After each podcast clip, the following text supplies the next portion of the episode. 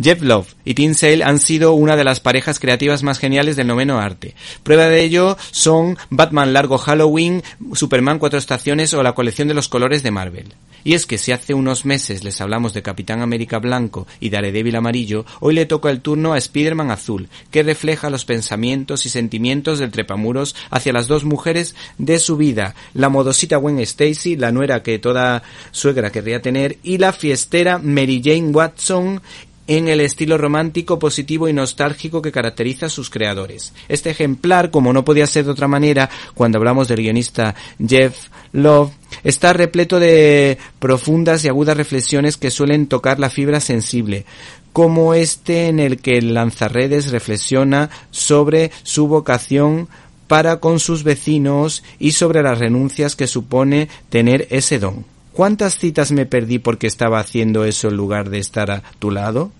Si pienso en mi vida como Spiderman, que Dios me perdone. Hay días en que solo puedo pensar en cuánto tiempo.